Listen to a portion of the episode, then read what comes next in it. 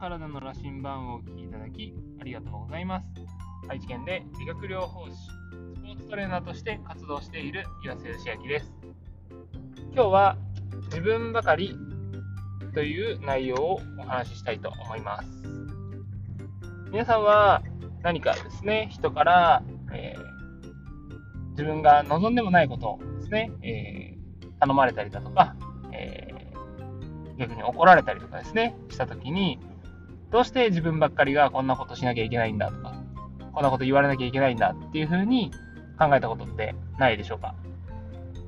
私はですね、過去を振り返ると、結構そういうことが多くて、えー、被害者意識っていうんですかね、自分ばっかりっていう風になって、こう、ストレスに感じてしまうことが結構あったんですけど、えその、えー、自分ばっかりって思ってしまった時に、しっかりと冷静に、客観的にですね、本当にそうなのかっていう目線でですね、分析することが必要かなと思います。でそこを、え私はですね、紙に書いたりして、え結構思考の整理をしながら分析していくんですけど、そうすると、意外と、あ、これって自分ばっかりじゃないなとか、っていうのって結構あるんですね。自分ばっかりって思ってたけど、あ、みんなも言われているとか、みんなも同じような感じなんだなとかっていう風に気づくことって結構あって、ただ、えー、そこで自分ばっかりって思ってしまうのは、自分が望んでいないことだったとか、えー、怒られたくないのに怒られてしまったとか、っていうなんかちょっとこうプライドとか、えー、まあ、引き受けたくないっていうこうネガティブな、やりたくないっていうこう覚悟とかですね、えー、なんかそういうのが影響して、え被害者的に捉えてしまうことって結構多いと思うんですね。でもそこが客観的に見て、あ、逆に自分がこれやらなかったらみんなよりもやってないなとか、っていうふうに捉えることができたら、それは責任を持って行動できると思うんですね。やっぱりこう、行動の、えー、意識として、自分がやった方がいいとか、やりたいって思うことに対しては、みんな積極的にいけると思うんですけど、このようにですね、自分ばかりというように、被害者的にですね、意識を持って、え、いると、なかなかこう積極的な行動につながつながらないので、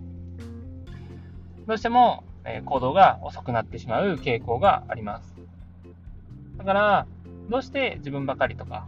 っていうふうに考えてしまうときは、まず客観的にですね、本当にそうなのかっていう目線で分析して、実際にそこで、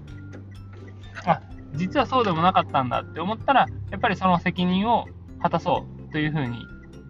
果たそうという気持ちになって、え前向きにですね、積極的に行動していけるようになると思うので、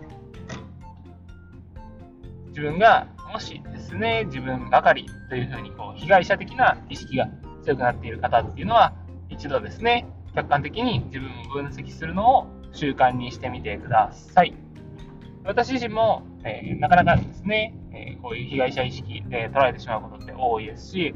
やっぱり望んでもない変化ですね。昨日もポッドキャストでお話しましたけど、望んでもない変化だとか、望んでもない、えー、お願い事とかですね、え本当にえ、日常で生活しているとたくさんあると思うので、えそれに対して、えできるだけですね、ストレス感じずに自分から自主的に行動できるようになっていくことが大切かなと思うので、えその時はですね、一時的にちょっとこうイラッとしてしまうかもしれないですけども、